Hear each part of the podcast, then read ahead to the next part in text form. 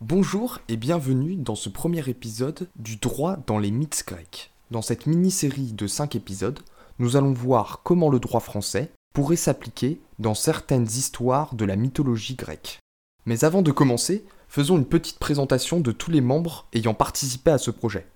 Je m'appelle Guillaume et je suis étudiant en troisième année de droit à l'université de Tours. Avec mes camarades Salma, Moïse, Ahmed et Jojo, nous avons, dans le cadre de notre projet collectif, créé cette série que vous allez écouter. Pour des raisons techniques, je serai la voix que vous allez entendre tout au long des 5 épisodes. Néanmoins, vous allez pouvoir découvrir chaque mythe développé par mes camarades. Pour ce premier épisode, nous allons parler du mythe de Pandore, et à travers celui-ci, développer la garde de la chose et le contrat de dépôt en droit français. Le mythe de Pandore est l'un des plus célèbres mythes grecs. Néanmoins, faisons un petit rappel de l'histoire. Le mythe de Pandore nous vient de l'auteur grec Hésiode et de son poème du 8e siècle avant notre ère, Les Travaux et les Jours. Prométhée, père de l'homme, décida un jour de dérober le feu divin afin de l'offrir à sa création. Furieux de ce vol, Zeus, roi des dieux, décida de punir l'humanité par un sombre stratagème. Il dépêcha Héphaïstos, dieu de la forge et de la métallurgie, afin que de l'argile, il façonne un corps à apparence humaine. Il donna à ce corps la voix et la force humaine et une beauté semblable aux déesses immortelles. Athéna lui enseigna l'art de façonner le tissu. Aphrodite, déesse de l'amour, lui donna une grâce inspirant de violents désirs. Hermès lui enseignera le mensonge et fera d'elle une créature impudente et perfide. Et enfin, les grâces lui enseigneront la persuasion. Hermès baptisa la création d'Héphaïstos Pandore, et sur les ordres de Zeus, la conduit chez Épiméthée, le frère de Prométhée. Subjugué face à la beauté de Pandore, Épiméthée oublia la recommandation de son frère de ne jamais accepter un présent de Zeus au risque d'apporter un terrible fléau sur l'humanité. Peu de temps après, Zeus envoya son messager Hermès remettre un vase à Pandore avec la charge d'y veiller et de ne l'ouvrir sous aucun prétexte au risque de voir un grand malheur s'abattre sur l'humanité. Mais Pandore, rongé par la curiosité, ne put s'empêcher d'ouvrir le couvercle du vase. C'est alors que tous les maux se répandirent sur la terre et frappèrent les hommes. Pandore parvint à refermer le couvercle, enfermant la crainte du malheur, plus lente à sortir que les autres. Ainsi, la vengeance de Zeus se réalisa. Dans ce récit mythique, une chose n'a pas échappé à notre regard d'élève juriste du XXIe siècle l'acte de dépôt du vase de Zeus à Pandore. Est-il possible de caractériser cela comme un acte de dépôt en droit français? Il faut donc voir les conditions du contrat de dépôt entre Zeus et Pandore. Mais tout d'abord, qu'est-ce qu'un dépôt?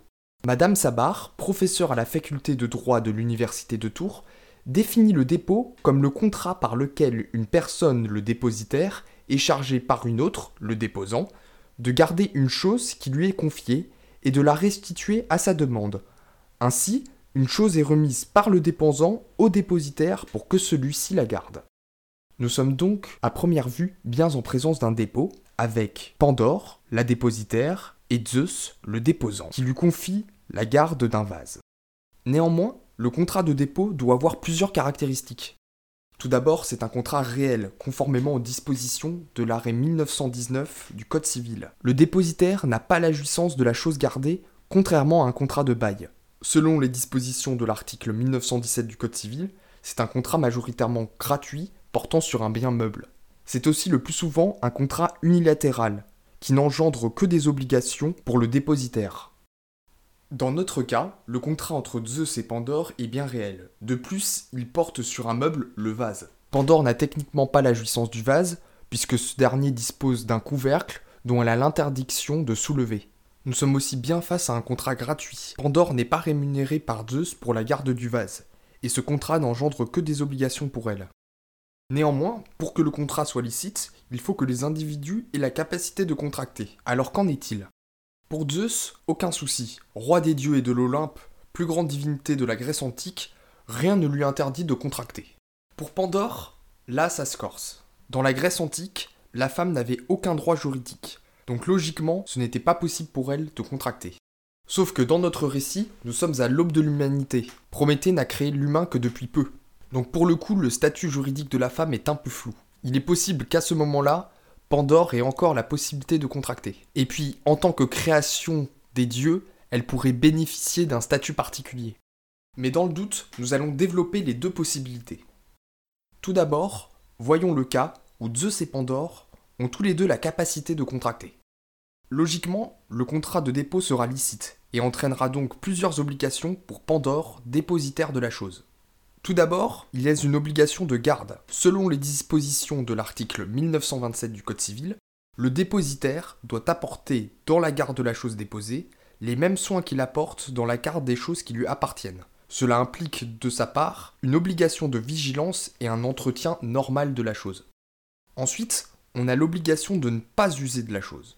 Selon les dispositions de l'article 1930 du Code civil, le dépositaire ne peut se servir de la chose déposée sans la permission expresse ou présumée du déposant. Il y a aussi une obligation de discrétion qui, selon les dispositions de l'article 1931, interdit au dépositaire de chercher à connaître quelles sont les choses qui lui ont été confiées dans un coffre fermé ou une enveloppe cachetée. Enfin, il y a bien évidemment une obligation de restitution.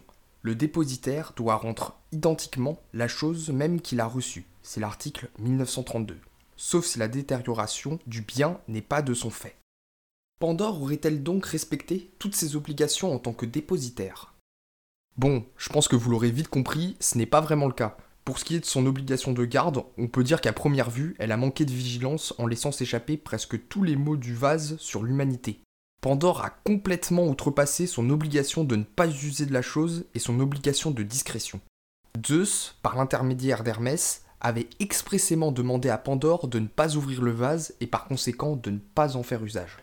Mais à cause de sa curiosité, Pandore, en soulevant le couvercle du vase, a violé l'article 1930 et 1931 du Code civil, puisqu'elle a fait usage du vase et a cherché à connaître son contenu.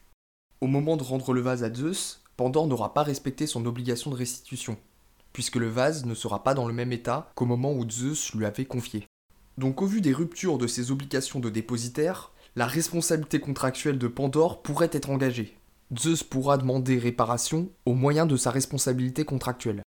Mais imaginons maintenant que Pandore n'ait pas la capacité de contracter.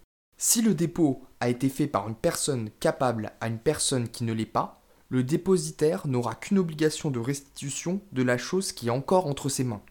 Donc si Pandore est une dépositaire incapable, elle ne sera tenue que de restituer le vase dans son état, sans que sa responsabilité contractuelle puisse être engagée peu importe qu'elle n'ait pas respecté ses obligations de dépositaire.